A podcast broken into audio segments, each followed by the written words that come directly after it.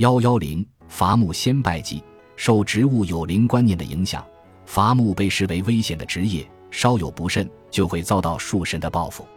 汉族自古伐木以石，孟子曰：“斧今以石入山林。”《礼记》云：“孟春之月，禁止伐木；仲春之月，无焚山林。”可见伐木之禁忌由来已久。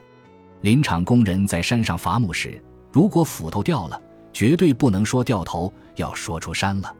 此为化凶为吉的双关语：一是说斧柄从斧头中出来了。二是说伐木的人能平安出山。当大树被砍断或锯断后还没倒时，最忌人跑动，否则被树神听见了脚步声，树便朝人跑的方向倒去，会砸伤人。此禁忌可能产生于伐木工人的经验中。东北的大兴安岭和长白山林区是我国主要木材生产区，当地的伐木者俗称木把。旧俗木把们十分敬畏和崇拜山神，认为山林被山神主宰。有趣的是，身居密林的山神爷既无庙宇，也没有偶像，一般是用三块木板或石头在伐木营地附近垒个小屋。实在找不到木板、石块，便可用斧子在大树上砍个起形图案，一座山神庙和山神爷。据说三块石头，正中一块是虎神。借了它，才不会遇上猛虎。左右两块，一个是武道神，一个是土地爷，均能消灾免难。原来木把们心中的山神爷就是老虎。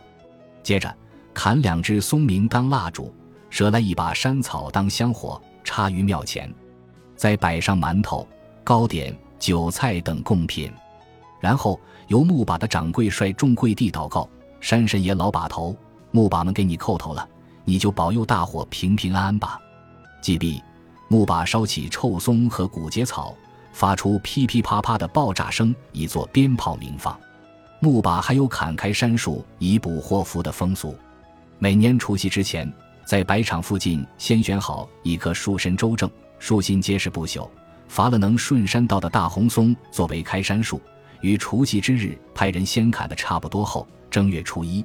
木把们吃过早饭后，先祭拜山神，然后聚集到开山树前。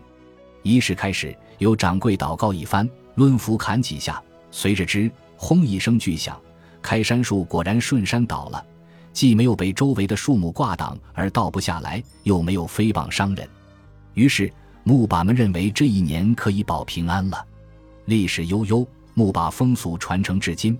东北伐木虽已实现了机械化。伤亡事故大大减少了，但作为风俗的传统影响，人们还是恪守种种禁忌规矩：不砍伐刻了山神庙记号的大树，不坐未烧完的木材上，说那是火神爷的脑袋；早晨起来后也不能说早上做了什么梦；吃饭端碗时不许把大拇指放在碗沿边上，也不做被视为山神爷位子的树墩。为什么连树墩也不做呢？这里面有一个传说。据说清代乾隆皇帝巡边时，在山里迷了路，怎么也走不出去。后来发现一个做木活的老头，请他给带路。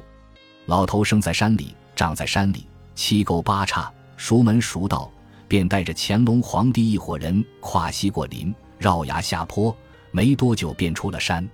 乾隆寻思，这老头对山里的情况这么熟悉，日后若占山为王，岂不会成气候？于是便派人把老头杀掉了，没想到手下回报说，老头的尸体站立不倒。他过去一看，果然如此。无论用什么办法，老头都像个半截树桩子一样直挺挺的不倒。乾隆知道老头死得太冤了，心虚起来。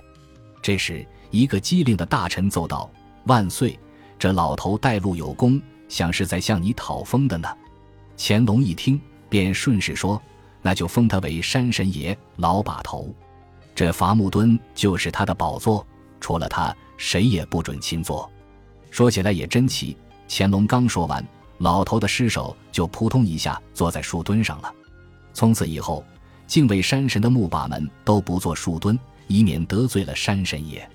使用树木也有禁忌，汉族有榆木不做官的俗禁，一说是因榆木材质坚硬，条理不顺。有榆木疙瘩不开窍的俗语流传，恐吓被小孩不知礼、不聪明。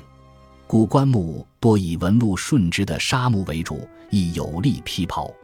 另一说是由于渔业鱼皮可食，易遭虫蛀，所以民间一般不用此做棺受财。福建渔民既用白桦造屋及做木牌之多，既用雷电击断的树木制造家具，这些禁忌是含有科学道理的。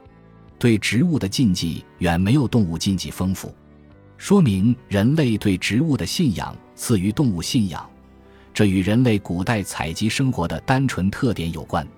人类生产水平发展到一定程度，不论是在农耕民族还是在游牧民族，采集仅仅为生活的点缀，变得无足轻重。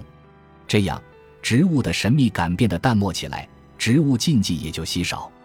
而且，植物往往要依托所植的场所方能获得禁忌意义，如人们不能任意砍伐庙堂边墓地的树木等等。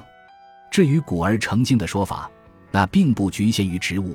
所有的与人类日常生活关系密切的生物皆如此。